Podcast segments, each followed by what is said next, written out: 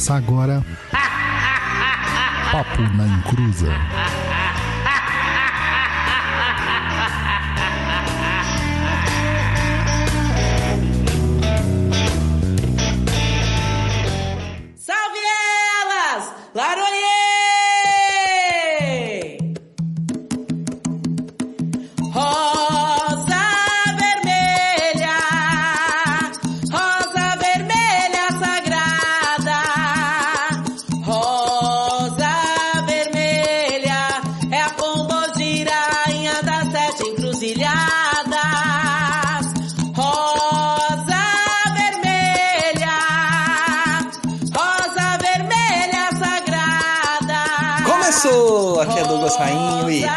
Vermelha, Rosa Vermelha Sagrada, Rosa Vermelha é a pombogira rainha das sete encruzilhadas. É isso aí, pessoal. Tudo bem? Mais um programinha começando. E bora lá. E conosco aqui hoje temos a Verônica Rivas e Humberto Maggi para falar mais sobre as rainhas da Quimbanda. Mas claro que depois dos recados do Chaporum.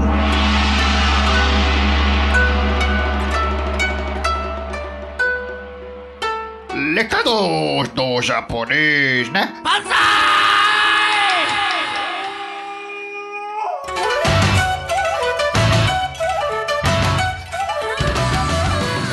Fala galera, não pulem esse recadinho. Estamos aqui para trazer informações incríveis. Este episódio teve que ser gravado devido à agenda dos nossos convidados, mas está tão incrível quanto o ao vivo. Então, chega mais e vamos nessa. Precisamos de vocês, gente. Precisamos capitalizar o nosso podcast antes que ele seja tragado para oblívio. Nunca, né? Porque quem tem Exu, tem. Então, entra lá no site do Catarse, catarse.me barra papo na encruza e seja nosso apoiador. Além disso, você pode fazer apoios pontuais em nossas lives aqui no YouTube, como os superchats e super stickers, quanto lá no Instagram nas lives por meios dos selos, beleza? Mas se você não consegue nos ajudar aí financeiramente, você pode fazer a divulgação dos nossos trabalhos, cursos e afins. Vai ajudar demais e a gente a romper esta bolha macumbística. E ainda dá tempo, claro, se você está ouvindo isso antes de 5 de setembro de 2021, de se inscrever em nosso workshop sobre pontos riscados. Acesse aí ponto ris, ponto riscado, ponto perdidoead.com. E vale também reforçar sempre aí as nossas redes sociais. O nosso Instagram é www.instagram.com barra papo na encruza ou arroba papo na encruza. O nosso blog lá com muitos textos, vídeos e informações para você ficar sempre antenado é no www.perdido.co. Os nossos cursos estão disponíveis lá na plataforma do Perdido EAD, www.perdidoead.com. O TikTok da Discordia, arroba papo na encruza. E se você tem alguma dúvida, sugestões, reclamações, pode mandar um e-mail maroto no contato arroba perdido.co. As dúvidas podem ser respondidas lá no nosso programa O Tá Perdido, tá? Programa quinzenal de perguntas e respostas. Então é isso aí, Dodô. Vamos pro programa? Vamos lá, né? Porque, sim, esse episódio, cara, vai ser maravilhindo. Então vamos lá com a gente aqui para saber mais sobre as pombogiras. Saravá, pombogira rainha, Saravá, pombogira Maria Padilha. é de ferro,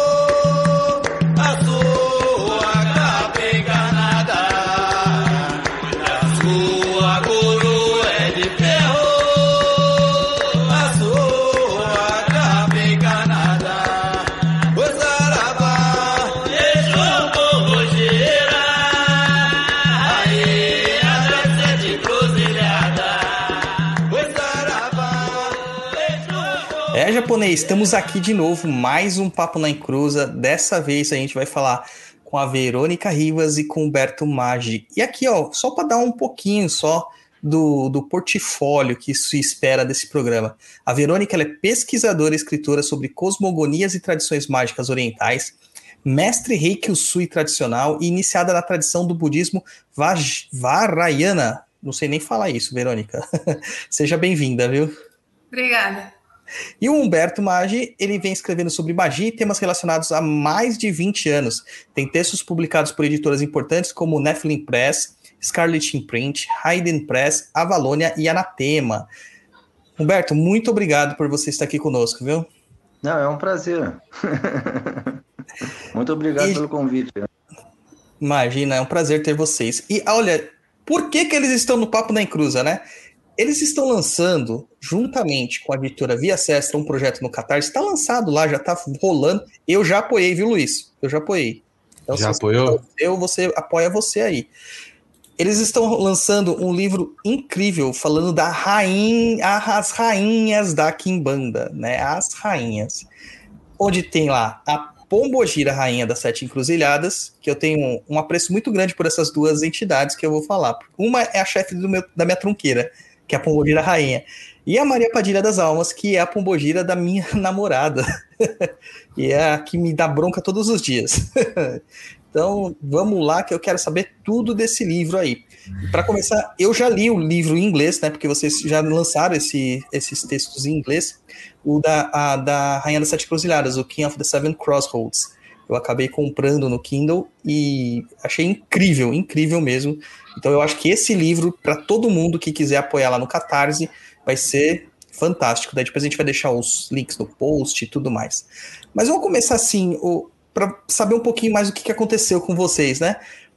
Como que foi o contato que vocês tiveram? Porque pelo que eu li lá no projeto do Catarse, as pombogiras que pediram para vocês editarem um livro e falarem sobre o trabalho delas, né? Como que foi esse processo assim de ter o contato com essas entidades? Olha, quando, quando eu conheci a Verônica, né? A, a, a Verônica, eh, ela se apresentava como, né? eh, professora de filosofia, né? Iniciada Vajrayana, não sei o quê. E aí depois, né? Que a gente já estava casado e tudo, é que eu, eu vim descobrir que na verdade ela tinha ali os dois pés na quimbanda. Porque ela tinha, ela vinha de toda uma vivência na lá no Uruguai, no, no lá no terreiro da mãe Gladys de Oxalá, né? Sim. E isso foi também coincidiu com o, o- o começo em que eu estava me interessando mais pelo tema da, da Kimbanda, né? Então, eu, eu tinha, eu tinha meio que, eu tinha parado um tempo com minhas práticas de, de grimório, de goécia e tal, durante, né? Durante um, dois, dois anos, e eu tinha voltado, né? Me despertou interesse a, a obra do, do Jake Stratton Kent, quando ele publicou a versão dele do Grimorium Verum, e ele ali, ele tinha, no, no, no final do livro, ele, ele puxou a, a, aquela, aquele sincretismo do Fontinelli, Sim. do Grimorium Verum, com, com as entidades de Kimbanda, né? Uhum. Então, fiz amizade com eles, me convidaram para escrever e coisa e tal. E eu comprei para ele to, to, todas as imagens de Exu que eu consegui identificar do sincretismo, eu comprei para dar de presente para ele, né? Foi, foi, ne- foi nesse dia aí que eu descobri que a, a, a- Verônica tinha esse passado todo da banda e coisa e tal. Então a coisa veio, veio mais ou menos a, a partir daí. Depois, né, fomos lá, conheci a Gladys, nós dois fizemos a, a- a iniciação lá na, na Kimbanda com a Gladys e tal. E esse contato nosso, a, a Verônica tem um contato forte né, com, a, com a Maria Padilha, né? Desde Certo. essa época. E a gente começou a, trabalhar no- numa forma assim reservada com, com essa entidade, algumas outras entidades que também depois foram aparecendo, algumas apareceram, ficaram um tempo, depois saíram e tal. E, e num, num desses contatos foi que a, a entidade dela né, veio, me, me disse, né, para eu organizar o livro do- da, primeiro, né, da, da, da Maria Padilha, é, em duas partes, com a minha parte servindo de, de, de sustentáculo, de apresentação para a Verônica começar a escrever e expor a- as ideias dela, né? Então, esse primeiro livro, que essa edição que vai sair em português reúne os dois, né? Então, ela tem essa parte histórica sobre a Maria Padilha E depois tem aquilo que é a parte que é, é realmente im- importante, que é o estudo comparativo que a, que a Verônica fez. Aí ela mesma já, já, já pode falar, né, Verônica? Bom, é, assim como, como ele falou, eu, eh, na verdade, eh, em uma ordem cronológica, eu, eu conheci o, o, o budismo primeiro, né? Só que o budismo em geral, como, como filosofia, nunca como prática, e até logo eu conheci a Kimbanda, me iniciei na Kimbanda, mas por determinados motivos eu não continuei naquela linha, né? Eh, sobretudo, ou seja, eu não me afastei da Kimbanda, senão da casa onde eu me iniciei. E depois, obviamente, também aí que eu me iniciei mesmo no budismo Vajrayana, o budismo tântrico, e ainda no Uruguai. Eu fiz alguns retiros aqui no Brasil, que a sanga que eu me iniciei é, é bastante forte aqui no Brasil. E, um, e nesse momento, quando eu comecei a estudar de uma forma mais. Eh, eu, se- como eu sempre tive uma, uma espécie de fascinação para estudar toda a parte da, do hinduísmo, eh, que vem um pouco pe- pelo, pela minha fascinação pelo yoga também.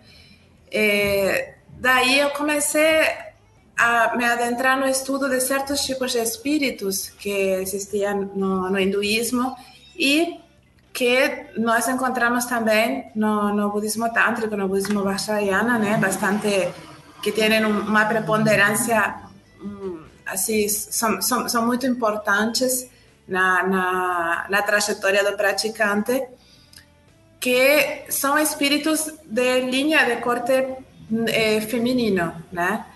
Já que eh, nessa linha, eh, vamos dizer, o aspecto feminino da, do conhecimento, da sabedoria, é bem importante. É, se diria que a, a gente poderia dizer que é a parte mais importante que, que tem, que é o contato com a Dakini. Quando eu comecei a aprofundar o estudo da Dakini, etc., eu comecei a ver que se parecia muito com o que na Kimbanda, ou seja, na- nas, nas eh, linhas afro- afro-brasileiras, eh, reconhecem como Pombagira. Então eu comecei a estudar mais, a tentar estudar mais a Pombagira como arquétipo, a Pombagira como o significado dela, né, o simbolismo da Pombagira e não tanto aquela figura altamente erotizada e sensualizada que muitas pessoas falam. Quando a gente fala, hum, eu já ouvi muito que assim, no caso de uma mulher, é quando ela é, é muito atrativa para os homens, ela diz que tem pombagira forte. Então, assim, é, é, é uma coisa que eu assim, eu não vou discutir com as pessoas, mas eu acho que não, essa não é a única visão que podemos ter de uma pombagira. É, eu acho que uma pombagira ela, ela representa muito mais do que isso. Então, foi ali que começou esse, essa, esse, esse estudo comparativo, que também a partir da minha prática, porque eu, mesmo tendo me afastado da, da casa em que eu me iniciei, nunca, nunca me afastei da Kimbanda, nunca me afastei, na verdade, da, da Maria Padilha, de certa forma, né? Para mim, Maria Padilha está, por, está é, é, é uma coisa além da Kimbanda e além de qualquer caminho espiritual que eu possa seguir, né? É, as pombogiras elas têm essa questão da erotização, né, no cunho popular, né, para falar a verdade. Só que quem trabalha de fato com pombogira percebe que não tem nada a ver, que elas são muito mais profundas. A erotização ela é simplesmente mais um caminho só, né, da, da capacidade que a pombogira tem de, de trazer eh, o, o axé dela em terra e tal. Mas muito legal isso saber de que, que tem até paralelos em outras religiões, porque quando, eu- quando eu comecei lá na Umbanda, né, ah, 1900 e sei lá quando, é, muitas coisas que a gente via da Pombogira ainda era vista com muito preconceito, muito preconceito. A gente ainda vivia num país, é, hoje tá melhor, mas ainda vive, né? Num país muito machista, muito misógino, onde a figura da mulher é sempre deixada de lado. Então, aquela coisa, a, a Pombogira é a mulher de sete maridos, né? De sete Exus. Isso eu achava, de certa forma, muito pejorativo. E eu achava que as pessoas não procuravam a Pombogira no terreiro, com medo, né, de serem sensuais, serem livres e etc. E a gente percebe que é justamente o que a gente mais precisa hoje, é, é, é isso aí, né?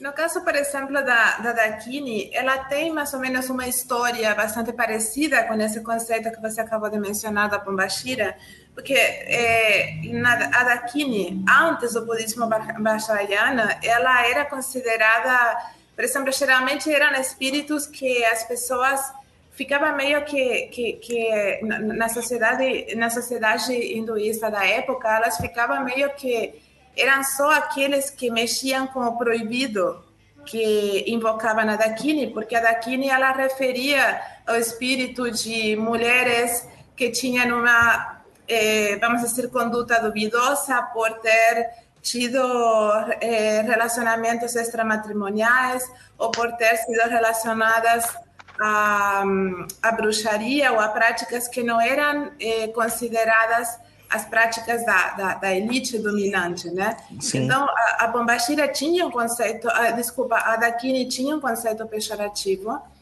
que muitas vezes até, até hoje se estende. O que acontece é que quando ela entra dentro do budismo Vajrayana, ele, ela muda eh, bastante, ela, ela adquire outras conotações, mas de certa forma não perde essa, essa parte de. Elas são também aquele ser eh, que coloca armadilhas no teu caminho, que se apresenta de uma forma enganadora, que, que assim, é, é todo um, processo, esse vínculo, né? Então, isso foi uma das coisas que mais me, me, me, me levou a fazer a, essa comparação entre eh, Daquines e Pombaxiras, né? E também eh, esse assunto de que, se a primeira vez que eu fui no terreiro, e que me falaram a própria entidade que estava em terra, que era a, a rainha das sete encruzilhadas, ela me falou eh, diretamente de Maria Padilha, rainha das almas, para mim, né? Sim. Então, o povo que estava ali, todos disseram que eu ia me tornar uma prostituta. O próximo, o, o, o, muito, muitas pessoas que eram formavam parte do terreiro e essa é uma história que eu, eu publiquei um livrinho eh, bem pequenininho eh, em uma para benefício com Diane Naraway. Eh, ele forma parte de uma série de, de Dark Feminine Project. Então, nesse, nesse, nesse livrinho, eu, eu conto essa história. Eu Sim. conto aquela visão, como, como me incomodou no momento muito aquela visão tão restrita que eles tinham quando eu já desde o primeiro contato que eu tive com Maria Padilha já tive uma visão muito maior dela, né? É, infelizmente a gente ainda tem pessoas que falam é, homem então incorporar pombogira hoje em dia está começando a se tornar normal. Mas se falasse isso há 10 anos atrás, imagina, ele vai virar gay. É, o homem virar gay, né? Como que é esse trabalho para você, Humberto? Você tendo uma pombogira aí perto de você, trazendo informações para você, como que é essa proximidade? Olha, o, o, o trabalho que eu comecei a, a executar, né, com, com as entidades da Kimbanda, mesmo antes de ter me iniciado lá com a Gladys, ele seguiu a linha do que eu já vinha fazendo com, com o Grimorium Verum, né? Porque o meu trabalho, o Grimorium Verum, ele, ele saiu daquele esquema do, do círculo mágico e tal, ele se cristalizou num trabalho de, de altar, né? Uhum. Então, eu tenho até hoje aqui, eu tenho o altar do, do, do, do Veron, do Primorium Veron, e a minha prática com os espíritos de, da, de Kimbanda, né, que foram se aproximando, né, ela, ela seguiu essa vertente. Mesmo porque eu não tenho, a, a minha experiência com, com incorporação é é, é, mínima, uma coisa ou outra que aconteceu em algum momento da, né, do, do passado não, não, não é a, a minha linha, não tenho abertura para isso, né? Então, o meu trabalho com, com a Rainha das Sete Cruciadas, que foi a, a entidade de Kimbanda que ficou, né? Outras ficaram um tempo, me ensinaram alguma coisa, você fica até achando que aquilo vai ser para a vida inteira, não sei o quê, mas acabou não sendo assim, mas a, a que ficou, pelo menos até hoje tá, é, é a, Rainha das Sete Encruzilhadas. E eu trabalho com ela nesse sistema do altar, né? Eu tenho um altar principal aí lá em casa e eu tenho uma imagem menor dela que para onde eu viajo a, a vem comigo, né? E aqui eu tenho também um altarzinho mais simples. Então, geralmente uma vez por semana e tal, eu sento ali, a- acendo as velas, acendo as coisas e, e faço aquela, aquela, né, aquela comunhão com, com a entidade, né? Então você É sente a processo. presença, a- as vem até você. Eu, eu tenho trabalhado nesse desse jeito. né? É, por, por essas razões que eu, eu, por exemplo, eu não, não me apresento como como quimbandeiro, não- eu não digo que eu pratico a quimbanda, né? Eu, eu estudo historicamente a quimbanda e eu trabalho com alguns espíritos da quimbanda.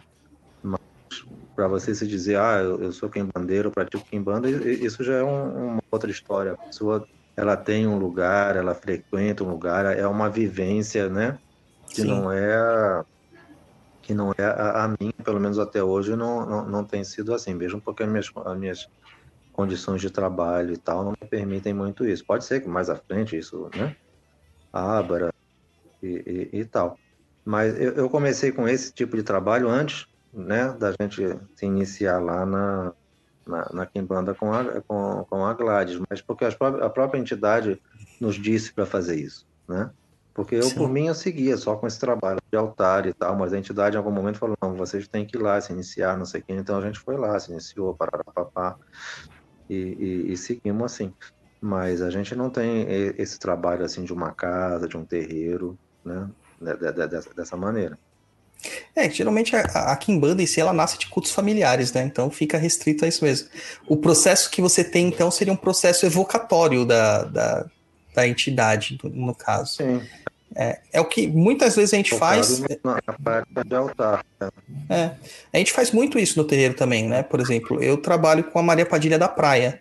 Só que se eu preciso evocar outra é, entidade, né, que é, de qualquer outra linha, Exu, Pombogira, Caboclo, Velho, é, a gente sabe os pontos de chamada deles, risca o ponto, coloca a fundanga e, e chama. E eles aparecem lá e, e com clara, clarividência, clara audiência, intuição e afins, você sabe o que tem que ser feito, né? Então é tão válido quanto um processo corporativo.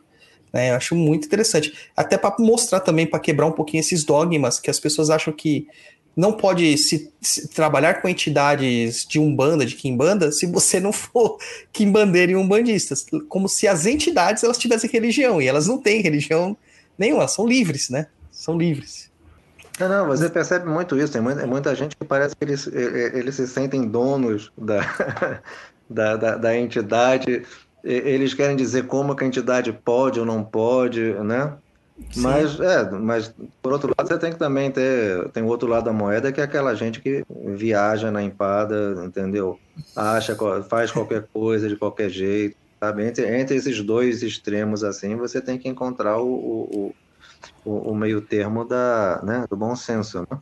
É, o caminho do meio, sempre o caminho do meio. Não, mas fantástico, muito É, legal, é. muito, muito legal mesmo. E aí vocês foram, além do, do, do básico, né, no livro da Rainha das Sete Cruzilhadas, já em inglês, eu já percebi que o- a apuração histórica foi uma coisa que vocês levaram muito em consideração. E nesse livro vocês também estão trazendo essa questão histórica, né? Eu até queria perguntar para a Verônica uma questão muito peculiar da, da- da- baseada na, na Maria Padilha, porque todo mundo fala que Maria Padilha era a mulher do, do- uma consorte real lá do rei de Castela. Tem essa lenda, né? Até o pessoal do Catimbó da Jurema fala muito sobre isso. Só que a gente acha também outra Maria Padilha na história, né? Se vocês pudessem falar um pouquinho sobre isso, seria legal. Não, o que, eu, o que eu tenho visto é que muitas pessoas dizem, ah, ela era uma menina, uma menina pobre, de origem humilde, que, que fascinou o rei, que isso, e, e isso, na verdade, a Maria Padilha de Castilha não era isso, porque ela era descendente da nobreza, ela era uma nobre, só que ela não era pertencente à aristocracia que estava ligada à, à coroa, né? Sim.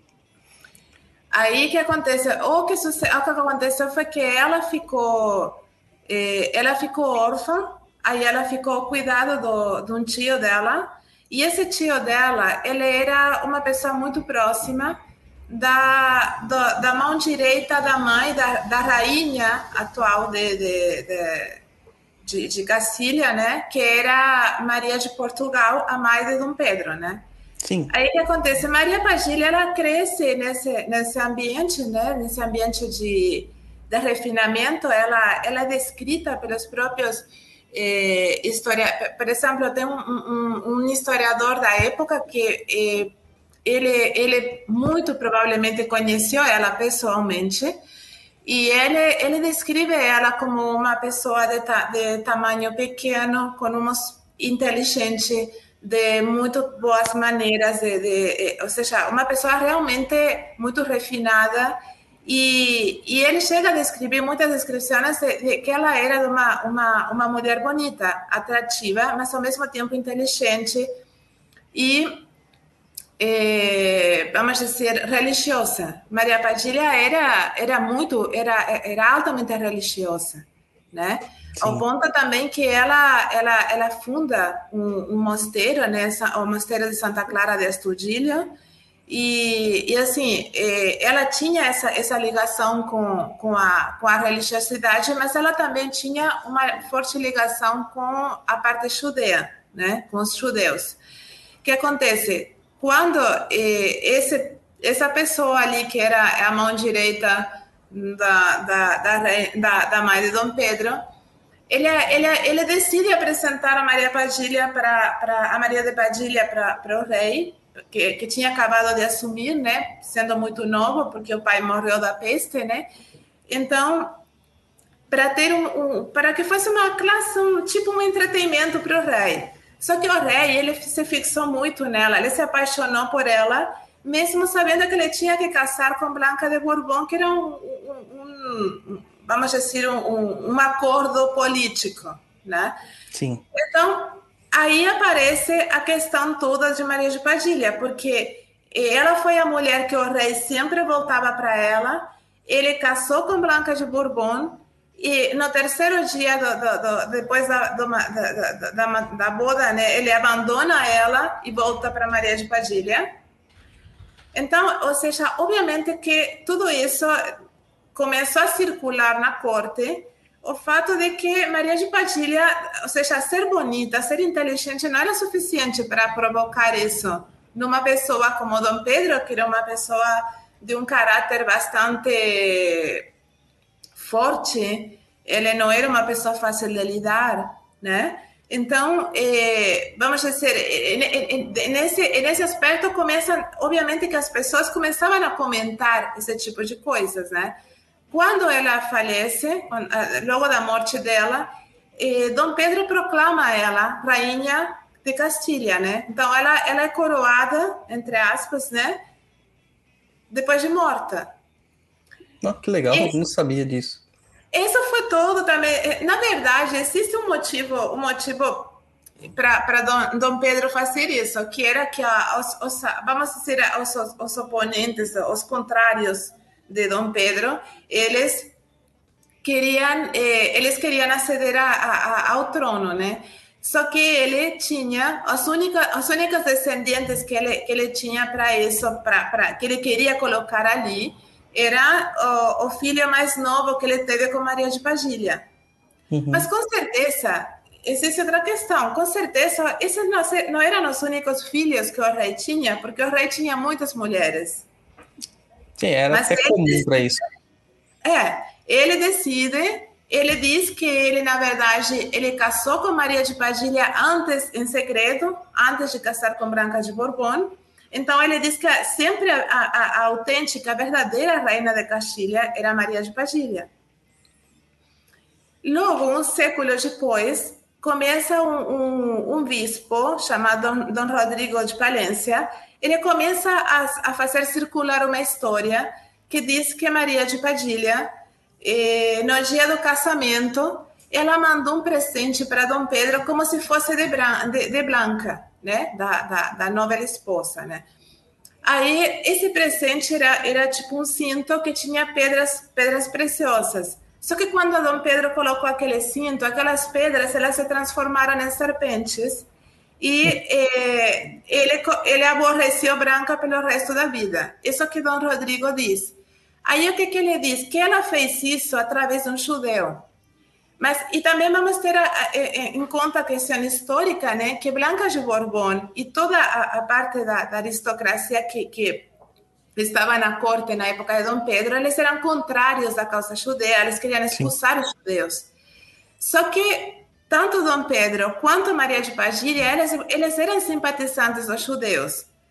O qual que, para as outras pessoas, ser simpatizante de judeus, ser simpatizante de, de pessoa versada na astrologia era exatamente o mesmo que dizer que era simpatizante de bruxaria.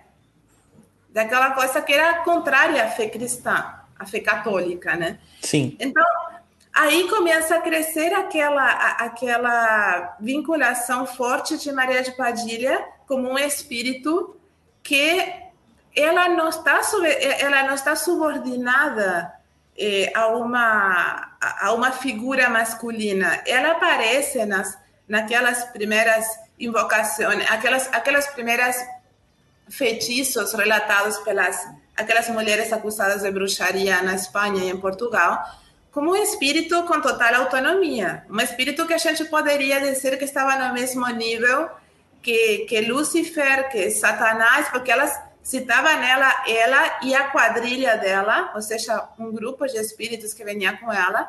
E ela tinha uma, ela era uma potência infernal importante que não estava subordinada ao cargo de nenhum outro, né? Então, ou seja, mas essa história de Maria de Padilha ter uma origem, ser aquela história novelesca, romantizada, de que ela era uma menina pobre que chega, isso, isso não, não, historicamente não é a Maria de Padilha de Castilha, né? Sim. E então a Maria Padilha que se manifesta através, que virou a Pombogira, né? É a Maria de Castela, então é a Padilha isso. de Castela.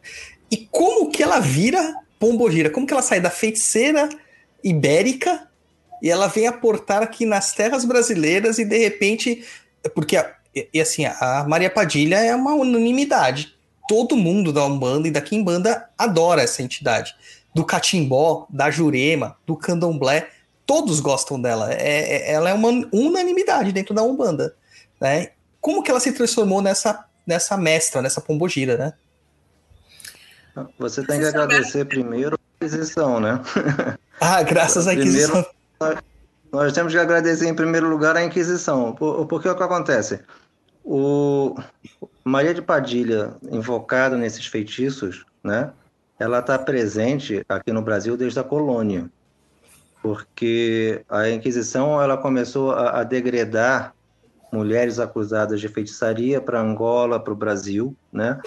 E a Inquisição ela vinha fazer as visitações dela aqui e chamava essas pessoas e coletava as, a, a, as confissões. Então, nessas confissões, registradas pela, pela, pela Inquisição, né?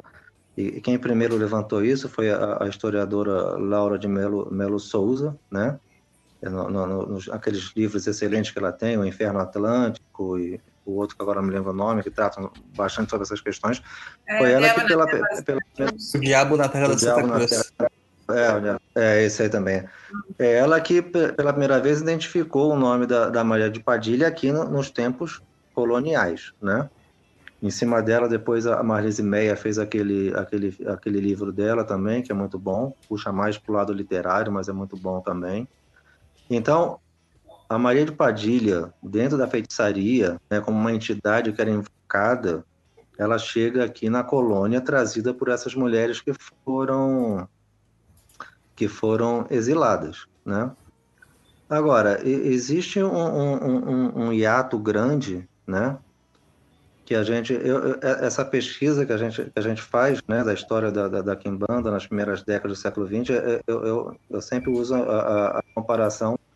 A gente trabalha com instantâneos da, da, das pontas de icebergs. Você tem uma informação aqui, depois, 10, 20 anos depois, tem outra informação, né? E a gente tenta ligar os pontos, mas tem muita coisa que a gente ainda não descobriu, não sei se, se vai ser descoberta, né?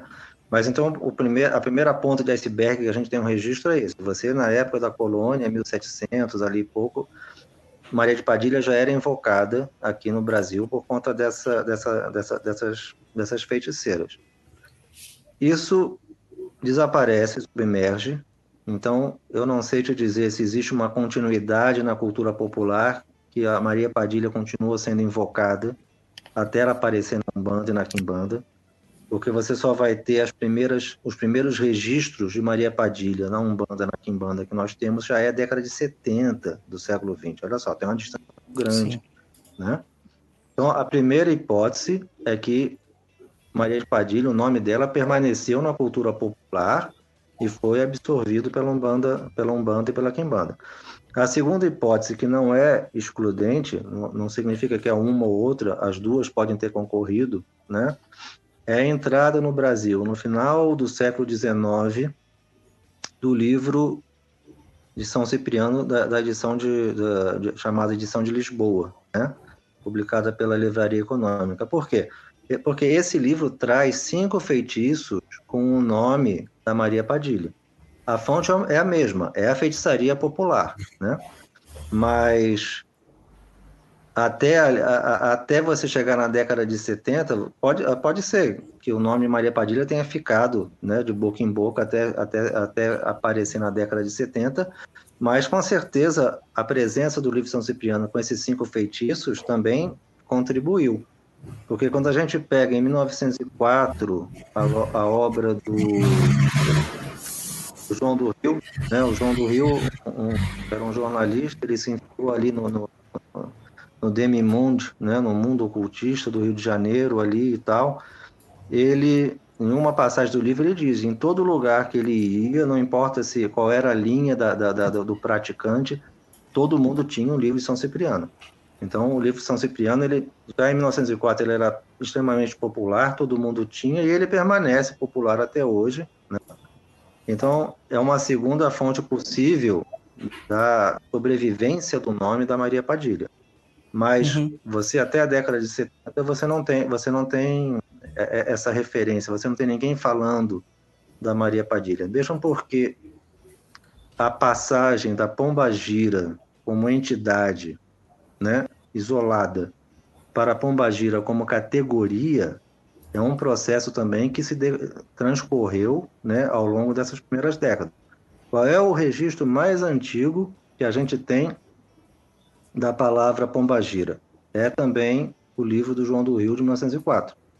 O informante do João do Rio, quando ele está falando sobre a- as divindades dos negros cambindas, né? Cambinda é um porto de Angola, então esses negros cambindas que está tá se referindo ali, eles são o quê? Eles são negros de origem angolana, né? Uhum.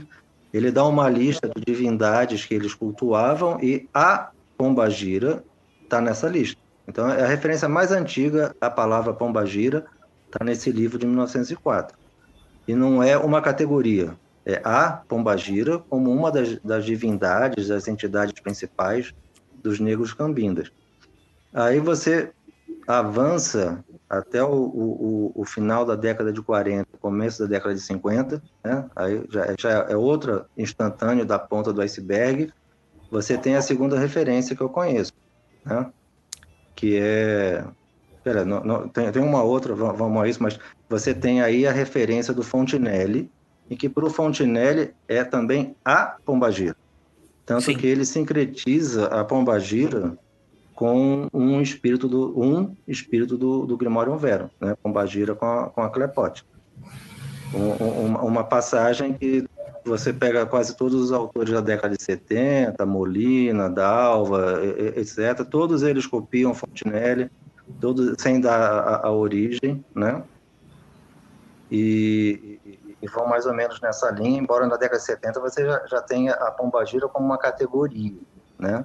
Em Sim. 1938, você tem uma, uma menção também, que você encontra na, na antropóloga Ruth Landes. Ela fala de um lugar no Rio de Janeiro em, em que estava se oferecendo trabalhos com Exu e Pombagira, né? Então, não existe até esse momento, ninguém fala a Pombagira Rosa Caveira, a Pombagira Maria Padilha, a Pombagira Rainha das Encruzilhadas. Não existe nada, né? Até a década de 50 não existe nada. Você tem um período aí que você não tem muito material para pesquisar entre as décadas de 50 e 70, então é é uma coisa que ainda está nebulosa na, na, na minha pesquisa. Mas quando você chega na década de 70, Pombagira é uma categoria, né? O Molina publica o, o livro Saravá Pombagira, onde ele lista várias pombagiras que, segundo ele, eram as mais conhecidas na época. Maria Padilha não está nessa lista, né? Uhum. Mas ele depois lança um livrinho só para Maria Padilha. Então você sabe que Maria Padilha ali na, na década de 70 ela já tinha uma, uma né? Ela adquiriu já uma, uma, uma importância. Mas como que esse nome chegou aí, eh, eh, aí já, já eh, tem essas duas vertentes, essas duas possíveis fontes, né? A, a- tradição oral, né? Que preservou o nome dela, ou o livro de São, São Cipriano, que veio da tradição oral, né?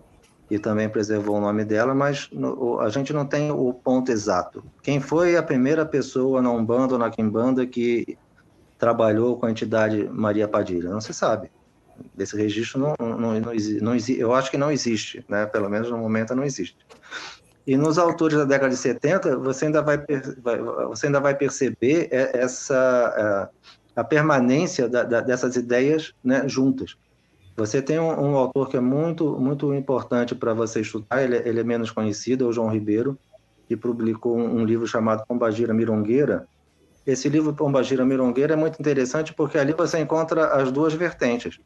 Tem um capítulo em que a Pombagira e o Exu são descritos como entidades, ele conta toda uma história de como o, o- o mundo foi criado com a, com a- ajuda do Pombagira e, e Exu, mas em outro capítulo ele já copia o Fontinelli, está falando da Pombagira como espírito clepote e tal. Então você vê que tem, tem a- a- as ideias, elas, elas vão indo paralelamente, né? O da Alva também é muito importante nessa tra- transição, porque o da Alva ele fala da Pombagira, ele usa o material do Fontinelli, mas o da Alva já, tá, já fala também do que? Ele fala dos espíritos das mulheres que se apresentam como Pombagira. E aí entra Hum. aquela história que você mencionou, ah, a mulher dos sete Exus e não sei o que, não sei o que lá. O da Alva tem até uma historinha que aconteceu lá no, no, no, no- no terreiro de, de, de Umbanda dele, do sujeito que apareceu lá, porque eh, tinha. A, a- a- eu vou resumir um pouco a, a história, mas ele tinha uma noiva, pegou a noiva traindo ele com outro, terminou o noivado, a mulher caiu na decadência, caiu na prostituição, morreu, e ao morrer se entregou a sete Exus, virou pombagira e foi lá azucrinar a vida do, a vida do noivo, até que o noivo foi lá parar no, no, no centro de Umbanda do, da Alva e eles resolveram o, o problema dele de uma maneira que o da Alva não explica, mas a história é mais ou menos essa. Mas o da Alva, então, ele- você encontra as duas coisas. O da Alva, ele vai falar da Pombagira, vai puxar a associação do Fontinelli, mas ele, ao mesmo tempo, fala das Pombagiras. Né? Então, você encontra as duas coisas né, correndo paralelamente. E esse, essa justaposição dessas ideias, a Pombagira vista mais como uma entidade, né, que você tem lá mais na origem. A, a Pombagira, nessa visão demonológica do, do e a Pombagira como alma né, de mulheres mortas, é, é, elas permanecem difusas no ambiente umbandista. A gente sabe bem disso graças um, um livro também que é muito importante nessa pesquisa, é o Exu, Poder e Perigo, da, da Liana, da Liana Trindade. A Liana, ela entrevistou 50 praticantes de Umbanda ali no começo da década de 80, né? Perguntou Uhum. para eles o que, que eles achavam de Exu, o que achavam que era Pombagira, e você vê nas 50 re- respostas, você encontra todas essa, essas vertentes todas misturadas. Tem gente que fala da Pombagira, do Exu como um orixá, uma divindade, tem gente que fala, puxa para o lado de, de, demonológico, tem gente que fala da, né, dessa puxada mais kardecista, são almas de, de pessoas que morreram, você encontra, está tudo misturado ali. Então, essa confusão que você encontra nos autores de Umbanda da, da década de 70, ela, na verdade, reflete o ambiente da Umbanda do, do, do período, porque as pessoas naquele período, ela, elas têm essas ideias todas, uma hora elas dizem uma coisa, uma hora elas dizem outra, né? Ela, não, não existe aquela, aquele pensamento, vamos organizar, vamos definir o que é, o que não é, a, a, até aquele momento ali. Mas então é um processo. E nesse processo, a Maria Padilha, em algum momento, entrou com uma das, das, das como é que se diz? Uma das pombagiras, e, e, e, você vê que logo no começo ela já é uma pombagira das mais importantes, tanto é que o Molina dedicou um livro só para ela, entendeu? Ela realmente. Até porque na década de 70 tem aquela questão da liberdade sexual, o pessoal do liberalismo sexual, e é a, a Pombogira vindo mostrando que a mulher podia ter o desejo sexual, né? Se individualizando. O próprio Mate Silva, os livros dele são dessa época, né? De entre 50 e 80, mais ou menos. Ele também categoriza como a Pombogira, né? Ele não coloca como um espírito que é dividido, como Maria Padilha, Maria, Maria Navalha, Maria Mulambo, Maria Farrapo. Ele fala assim, não, é uma entidade, a Pambugila, né? Que, do, do Kimbundo lá. Não, mas é, é, é, incrível, porque a gente não, não tem essa, esse preciosismo de buscar as fontes históricas, a gente simplesmente acredita no que é passado no terreiro, de boca a ouvido, e esquece que existe todo um contexto histórico para você analisar, que dá para você buscar isso, né? Grita Laruê, grita Laruê, grita Laruê, povo de Exu que eu quero ver. Quem tem fé sempre tem caminho. Quem tem fé sempre tem caminho. Quem tem fé sempre tem caminho. É, Humberto, você citou o Fontenelle, né? O Fontenelle é um cara que é muito polêmico. Muito polêmico. Tem gente que ama, tem gente que odeia, né? E aí a gente entra já nessa pauta que tem essa, essa ligação. O, vocês têm um trabalho de. Você especificamente tem um trabalho com a Goécia, é, trabalho com os grimórios antigos, né? Com, com essa parte de, de magia de grimórios. E a gente vê que o Fontenelle ele acaba associando muito, né, os daimons, os nomes de demônios, às figuras de Exus e Pombagiras. Existe realmente essa associação? Existe uma coesão para essa associação? Uma, uma estrutura lógica para ele ter feito isso? Ou simplesmente foi porque ele quis? Começando da, da minha experiência pessoal, né, os espíritos que moram vieram, né, eu tenho trabalho, contato, para mim, eles são bem diferentes dos Exus. O que, o que eu não sei é se o Fontenelle inventou isso ou, ou se ele simplesmente registrou ali um- uma coisa que já estava acontecendo, pelo menos no lugar onde ele frequentava, né? Porque o, vo- você tem migalhas da biografia do Fontenelle espalhado nos três livros dele, porque ele morreu muito novo, né? Ele Sim. publicou esses três livros, ele tinha 30 e poucos anos, ele, e no- na segunda edição do último livro já estão dizendo, já tem o obituário dele, já faleceu e tal. A gente não tem muita informação, mas tem ali umas migalhas biográficas dele espalhadas ali. Então, é importante notar que o Fontenelle, ele, você percebe, é uma pessoa assim, né, com, um, um- um traço de personalidade assim meio arrogante, né, meio né, vaidoso, exibicionista. E ele, em nenhum momento, diz que ele criou esse sincretismo. Então, primeiro a gente tem essa dúvida: ele, ele criou ou ele simplesmente botou, registrou o que já estava acontecendo? É, é, isso, infelizmente, vai ficar perdido na, provavelmente vai ficar perdido na, na história. Mas o, o ele, ele, ele, ele pisa no freio e dá uma ré nesse processo que vinha acontecendo da visão dessas entidades já na, na, numa puxada mais kardecista, né? São, essas entidades são espíritos. Né? Você vai lá no começo da Umbanda, né? No começo da Umbanda, sumiram com Exu e Pombagira no começo. No começo da Umbanda, naquela história do, do velho, você tem ali o caboclo, você tem o, o, o preto velho, depois você tem o, o, o orixá malê, mas cadê? Não tem. Você só vai ver de... lá na frente que eles vão começar a abrir, dizer que tem também, parará papá, mas essas entidades estão sendo vistas como espíritos de pessoas que viveram né, na, na Terra, né? O, o caboclo lá, o, o, o sete encruzilhadas do, do, do, do coisa, ele, ele, ele, se, ele se apresenta como caboclo, mas diz que na outra vida ele foi um, um padre e coisa e tal, ou seja, são espíritos de pessoas. O Fontenelle pisou no freio e deu ré. Puxou tudo para o lado da, da, da, demonologia, inventou, inventou, inventou, com toda uma história da origem do, do, dos Exus baseados na, na queda do, dos demônios e botadão, entendeu? Então, uhum. ele é polêmico e muita gente odeia ele justamente porque eles acham que foi um desserviço que o Fontenelle fez ao, ao pegar essa demonologia toda e, e, colocar ali, né? Mas a influência do, do Fontenelle é, ela é inegável, né? Tem muita gente que segue o que está ali no Fontenelle sem nem saber. Eu, eu já, já tive em lugares, né? A, parte de, de, de Exu Pombagira tinha lá a Trindade, Lúcifer, Tarote, papapá. nomes das coisas, mas as pessoas não faziam a menor ideia que era Fontenelle, nunca tinham lido Fontenelle.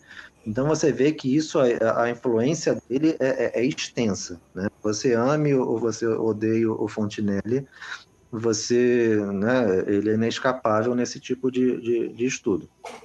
Vem, vem, vem se é, é, vem, se depurando uma visão que reúne, na verdade, as duas coisas.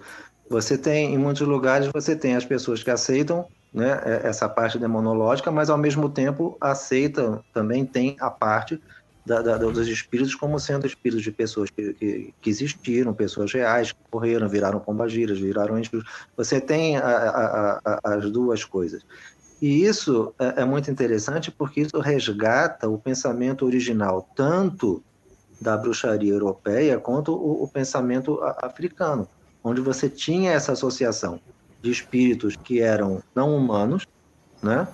Espíritos que tinham outra origem, não são espíritos de pessoas, junto com espíritos de ancestrais, ou no caso, a Maria Padilha exemplifica bem isso, porque no, no, feitiço aparece o Lúcifer, que é entendido como Lúcifer, o anjo que caiu, ou seja, não é um ser humano que morreu, mas a Maria Padilha é entendida como uma pessoa, uma bruxa que realmente existiu. Então, você tinha essa combinação de espíritos que não são humanos com espíritos de pessoas que faleceram, tanto na base europeia quanto na base na base africana, né? Você também tem esse, esse, essas duas categorias de espíritos, vamos dizer assim, nas duas origens, né? E eu, eu acho muito interessante, porque quando, hoje, quando as pessoas estão fazendo, em muitos lugares juntam as duas coisas, ah, as pessoas acham que Lucifer é um espírito não humano e tal, seja lá como eles veem ele, mas ao mesmo tempo tem a Maria Padilha e outras entidades que têm a história delas, que foram pessoas que viveram, e isso, de certa forma, está tá, tá, tá, tá, trazendo de volta a, a, as bases né, mais antigas desse, desse, desse pensamento. Então, é, é, muito legal ver essa questão, porque a, a gente não se abre a, a, a pensar. Né? Um bandista, eu falo assim, um bandista diz que adora estudar, um bandista principalmente. Mas na hora que você fala assim, então vamos estudar fora da Umbanda, ninguém quer. E todo mundo foge, né? É, eu tava lendo o prefácio aqui, o, na verdade, não é o prefácio. Oi? O kardecismo é assim também. É, Isso vem da, da, da, influência kardecista lá, lá, lá na origem, entendeu? eu tenho uma visão totalmente diferente. Quando eu começo a estudar sobre uma coisa, eu já vou procurar texto antropológico, texto sociológico, sabe, presença histórica, cultural, antes de entrar num livro de religião. Eu falo assim, o livro de religião é escrito por religiosos, então ele já tem um lado mais enviesado. Eu preciso de uma, uma visão mais é, isenta. Daí depois eu pego tudo isso, misturo num caldeirão só e eu tiro a minha opinião sobre aquilo. Né? Então, eu acho que é um, um, exercício que todos deviam fazer quando você se diz religioso. Mas ainda hoje tem, tem pessoas, e em várias linhas, não somente nas religiões afro-brasileiras, assim, é, ou seja, vários tipos de, de, de, de, linhas espirituais, ou religiões, ou caminhos, como, como a gente quer chamar, né? É, o fato de que dizem que o antropólogo, o historiador, ele não tem direito a estar falando sobre eles, estar escrevendo, pesquisando sobre eles, né? E, e é uma coisa, por exemplo, dentro do, do budismo, é, é, é, uma questão, sobretudo quando eles falam dessa questão de apropriação, né? Sim. Que é uma questão tão controversa, mas parece que uma vez que a pessoa entrou ali, ela, ela tem que acreditar e, render homenagem ao lama que está ali falando e ele não pode ir e ver o que, que aconteceu antes, o que, que foram as culturas anteriores, o que, que o antropólogo, o que o historiador, o filósofo falaram. Então, isso, isso é uma questão que parece que, que, que parece que a religiosidade, o fé, ela, ela não pode, ela, tá, ela é completamente oposta, totalmente oposta de pesquisa, de, de, de indagação, né? Exatamente. E por isso que é tão importante ter textos assim sendo trazidos para o português.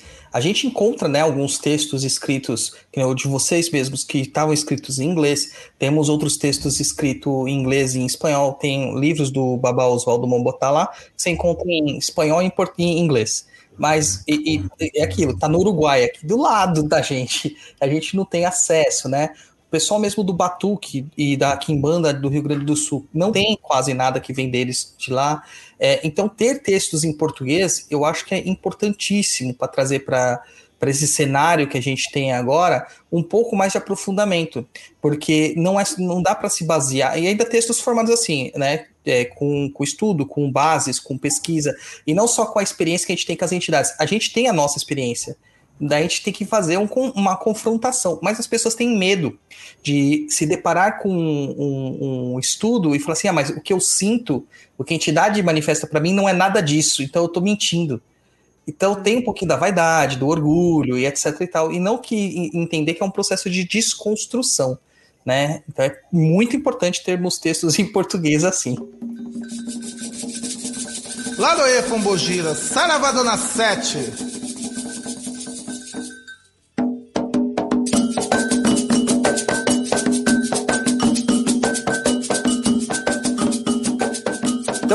e outra coisa assim que eu queria ver assim com vocês, eu tô lendo aqui o índice, né, do, do projeto.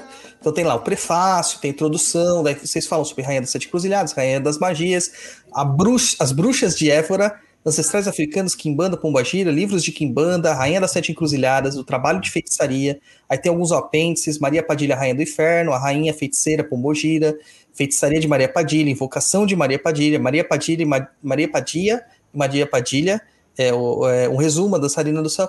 Me chamou muita atenção o tópico As Bruxas de Évora, porque temos a bruxa de Évora, que é uma pombogira que se manifesta nas, um, nas umbandas e quimbandas antigas, que sumiu. Só porque a estátua dela, né, a imagem dela é de uma senhora de idade, né, o pessoal falou, não quero, eu quero uma mulher linda aqui na minha, na minha, na minha, no meu altar, não quero essa moça não. Ela Quero ser como essa ali. E, e as mulheres também falam, quero ser como essas outras ali que estão ali, eu não vou querer ser como aquela. Sim, eu cheguei... A gente tem, um- tem uma imagem dela aí em casa que a gente comprou com um amigo nosso, mas tá até hoje aí em casa aí. As pessoas não querem. Eu- uma vez uma pessoa falou assim pra mim: Imagina, eu vou colocar uma, uma mulher é, que tá com o peito caído pra fora. Eu falei: Gente, se fosse a pombogira vermelha sem roupa, você punha. Né? Então, qual que é a diferença? Entender a entidade. Mas, assim, a bruxa de Évora, né? Tem, a gente tem livros publicados antigos sobre a bruxa de Évora. E Évora é um local, é em Portugal, se eu não me engano, mas é um, local cercado de feitiçaria, né? E a gente esquece isso. É, o que, que vocês podem falar um pouquinho? Só não, não, não entrega o livro, porque a galera tem que apoiar lá para sair o livro, mas o que, que vocês podem falar um pouquinho sobre essa região e o pessoal entender que a magia, a feitiçaria vem também lá da Europa, das raízes populares? Não, olha só, dá, dá pra gente falar tranquilo, porque tem, tem muita coisa lá que a gente não vai conseguir cobrir. Deixa eu só avisar que eu tô com 6% só de, de bateria aqui. Se apagar no meio foi a bateria.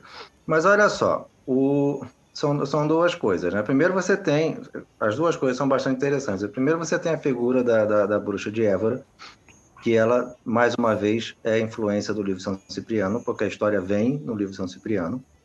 Só que essa história ela não é originária do livro São Cipriano. A, a pessoa que montou esse livro São Cipriano, essa edição portuguesa, ela tirou isso de, de de um livro, acho do século XVII, que tem uma série de lendas sobre Évora. Inclusive, ela fez uma edição, ela juntou uma parte da, de uma outra história com a história da bruxa de Évora e coisa tal, colocou no livro São Cipriano. É, ou seja, na sua origem, é, é uma, é uma literatura, é um personagem de literatura lá do século XVII que chegou até a gente porque botaram a, a história dela no livro de São Cipriano. E o livro de São Cipriano, como, como eu falei, tem essa importância, essa, essa influência toda, né? Agora, paralelo a isso, você tinha né? Até tem no- depois vocês podem dar uma olhada no Espelho de Sísifo, porque eu tenho dois textos falando sobre isso lá, né? Inclusive um deles é um pedaço do livro que eu peguei e coloquei lá na, na- na época. Você tinha em Évora, o que a Inquisição levantou em Évora, é que havia toda uma rede, um intercâmbio de bruxas naquela região, em que uma ensinou, ensinava, ensinou para outra, uma indicava a outra, dependendo do, do que ela ia, do que elas ia, do, do problema, ah, esse problema não se resolver, vai falar com fulana, né? Então a, a, a Inquisição, é- ela, ela é, desvelou é, é, essa rede subterrânea, né? da, da, da, das, das bruxas de Évora e da região ao redor ali, né? Então, tanto no livro quanto nesse texto, nesse texto que tem aí no, no Espelho de Circe, eu, eu, eu dou mais detalhes, dou os nomes das bruxas, o que, que elas faziam, o que elas faziam, porque isso tudo vem né, da, da etnografia, da tirada da Inquisição e tal. E algumas dessas bruxas de Évora né, foram exiladas no, no, no, Brasil. Né? Então são elas que né, são essas bruxas exiladas e aí a, coisa toda dá volta e, volta ao começo são essas bruxas exiladas que trazem a Maria Padilha no, nos feitiços para cá. Então são, são as duas coisas bastante interessante. É, o, é aquela passagem que eu sempre menciono, né? A questão do, do mito, a passagem do mito para magia, da magia para o mito, porque primeiro você tem, no caso da Maria Padilha, por exemplo, você tem a figura histórica em cima disso se cria um mito e por causa do mito as pessoas começam a usar ela na magia, em feitiços reais, né? A Bruxa de Évora é a mesma coisa, ela é uma criação literária que passou, botaram num livro, porque botaram no, no livro de Cipriano, começaram a, a, achar que ela realmente existia, e desse mito ela passou para magia. As pessoas agora têm uma pombagira, você tem imagens, né? Pode não estar tá muito popular agora, mas se você entrar, você vai ver que a, a imagem está sendo comercializada. Então deve Sim. ter gente que trabalha. Eu conheço, já perguntei para algumas pessoas, perguntei para o Copini, pessoas que me disseram não, já, já trabalhamos, trabalhamos com, com essa pombagira também e tal. Ou seja, ela passou do mito para a magia. De uma criação literária, ela se tornou uma entidade mesmo de, de, de, de, de Kimbanda. A Maria Padilha, de personagem histórico, vira uma, uma coisa mítica e daí entra para a magia, e, e, entendeu? Essa passagem Sim. do mito para magia, ela, ela é muito rica, é muito, é muito interessante, né? É muito demais. Gente, a gente, a gente poderia ficar falando aqui horas e horas e horas. Eu tinha muitas coisas aqui que eu adoraria. A gente marca uma parte 2 depois. É, pois é. Tá... Eu, vou, eu vou gravar, guardar mais bateria também para não ficar aqui. Com certeza, porque foi incrível. É, é, Humberto, Verônica, fica aqui a, nossos agradecimentos a vocês. Podem agora citar aí o trabalho que vocês estão desenvolvendo, onde que o pessoal encontra vocês, o jabazinho de vocês. Fiquem à vontade. Bom, fala Humberto primeiro para que não acabe a bateria dele. Olha só, aqui em português, a, a, maior parte das coisas que a gente tem publicado tem publicado mesmo ali no, no Clube dos Autores. A Verônica tem um livro dela de, de Reikia, que é uma pesquisa. É, eu, é, não, é, não é porque é minha esposa, não, para puxar o, o, o jabá dela, mas não tem publicado em português, em inglês também tem pouca coisa, na parte de reiki, principalmente de pesquisa histórica, no nível desse livro da, da Verônica. Né? E ela faz é, é, essa, essa transposição né, do, do, do reiki com, relacionado tanto com as suas origens, né, mais mágicas que as pessoas muitas vezes não conhecem, quanto as suas possibilidades hoje né, de prática mágica envolvendo o, o, o rei. Isso está lá no, no, no, Clube dos Autores. A maior parte da, dos livros que eu tenho publicado lá fora, que eu fiz a versão em português também, estão no Clube dos Autores. Tirando o Clube dos Autores, eu tenho um livro de cabala pela Parsifal e, e, e é, é, isso. Aí um livro de, de magia noquiana que tem ainda algumas cópias, mas está lá com a minha filha, tem que, tem que, tem que ver com ela. Fantástico, fantástico. Já, já, já falei do depois fala, do, fala, fala do teu livro de Curucula que saiu agora também. Bom, eu é, aqui é, no Brasil, é, em português, o, o, único que eu tenho publicado é esse livro de Reikia, que também fala de Reiki, fala de sigilos, fala de, de, de bastante de sistemas energéticos e do uso de como você entende os sistemas energéticos do corpo, de uma versão mais eh, não tão eu, eu tento fazer eh, meu, meu, enfoque é sempre histórico porque eu para mim as, eh, o histórico filosófico está junto com minha prática não estão separados então um sustenta o outro. Para mim são dois pilares muito importantes né?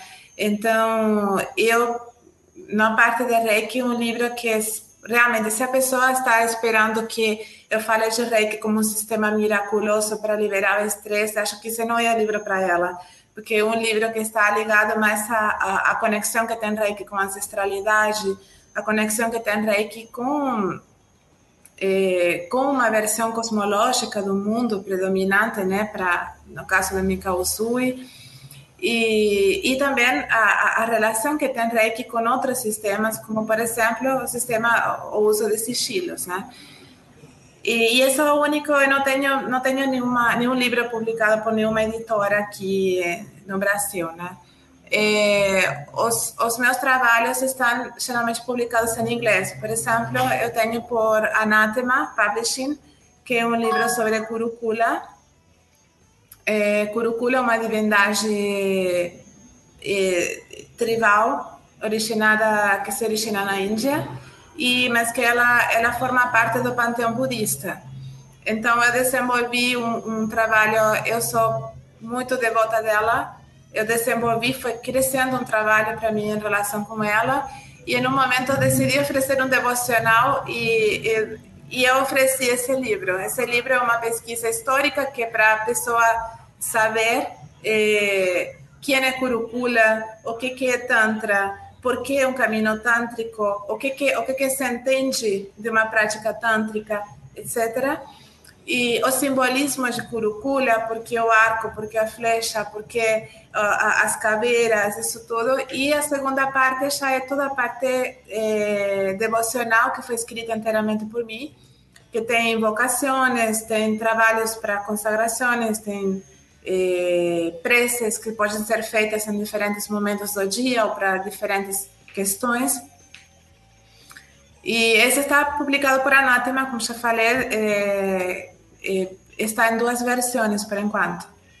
E depois eu tenho o livro, outro livro que saiu como parte do projeto Dark Feminine Project. O meu é, terceiro, é o terceiro livro, que eh, em certo momento beneficia Publishing na Inglaterra, a Daiane, que é uma amiga querida nossa.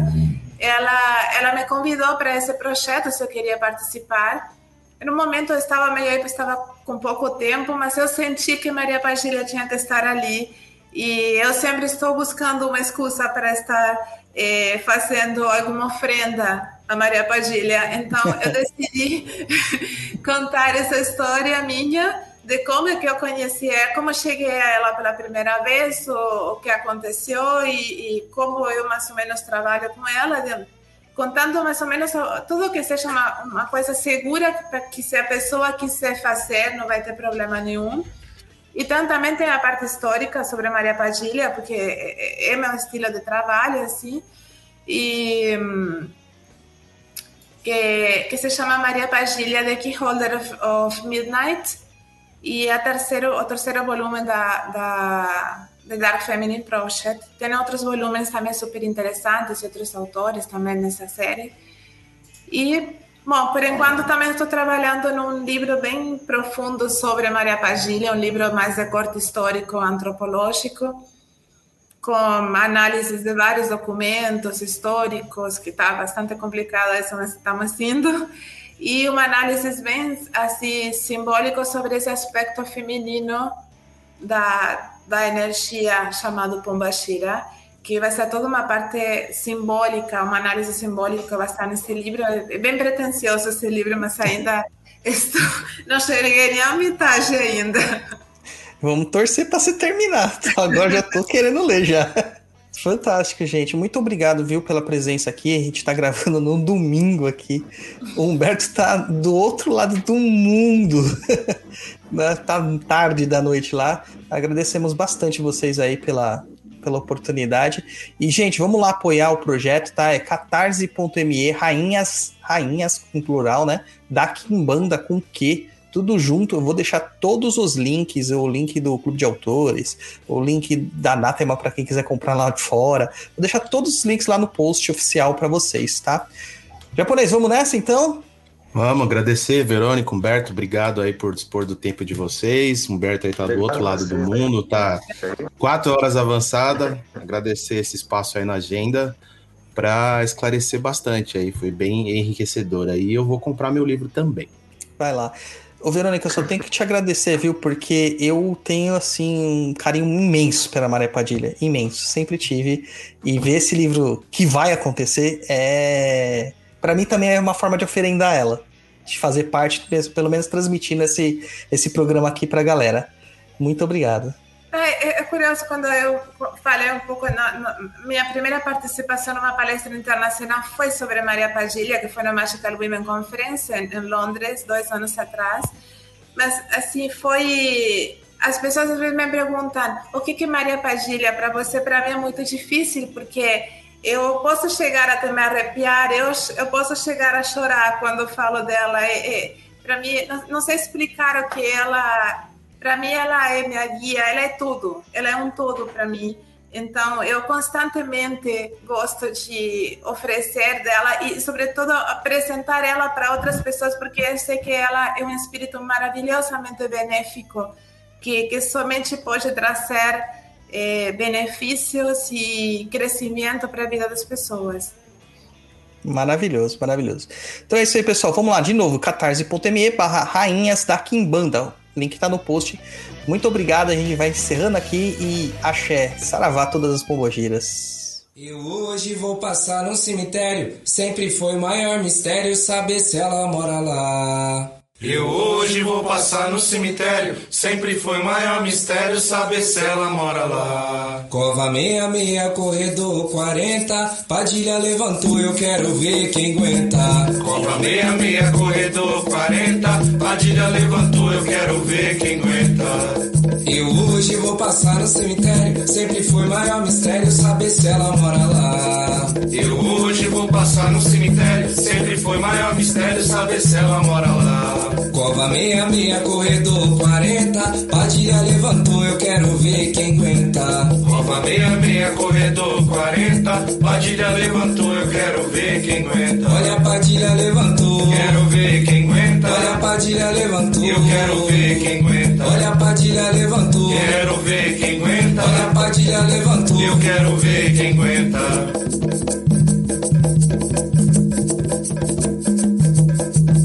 No portão do cemitério descalça ela tava Uma moça toda de preto dando gargalhada cemitério descalça ela tava Uma moça toda de preto dando gargalhada. Saiu da cova meia meia pra fazer magia. Não me conhece, boa noite, sou Maria Padilha. Saiu da cova meia meia pra fazer magia. Não me conhece, boa noite, sou Maria Padilha. No portão do cemitério descalça ela tava Uma moça toda de preto dando gargalhada. No portão do cemitério descalça ela tava Uma moça toda de preto dando gargalhada. Saiu da cova meia meia pra fazer magia. Não me conhece, boa noite, sou Maria Padilha. Saiu da cova meia meia pra fazer magia. Não me conhece, boa noite, sou Maria Padilha. Não me conhece, boa noite, sou Maria Padilha. Não me conhece, boa noite, sou Maria Padilha. Não me conhece, boa noite, sou Maria Padilha. Não me conhece, boa noite, sou Maria Padilha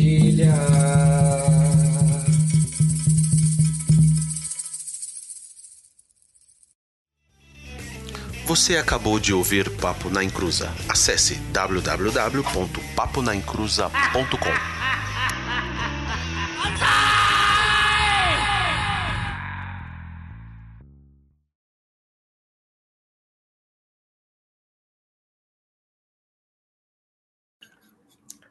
Aqui é Douglas Rainha. Vamos lá de novo, começando, começando, começando.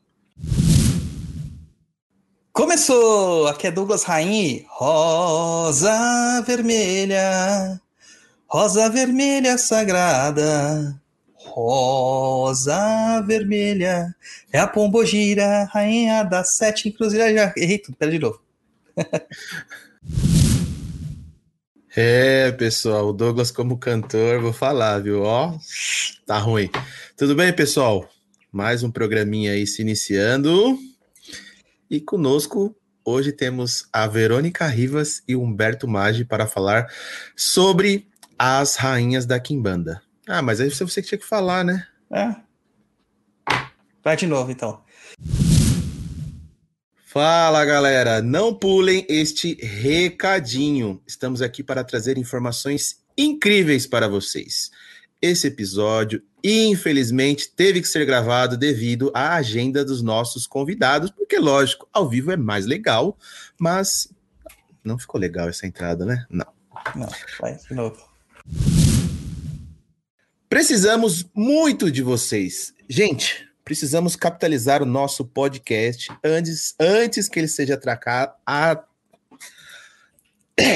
Ah, que rádio, quando você quer tossir, mano. vai lá.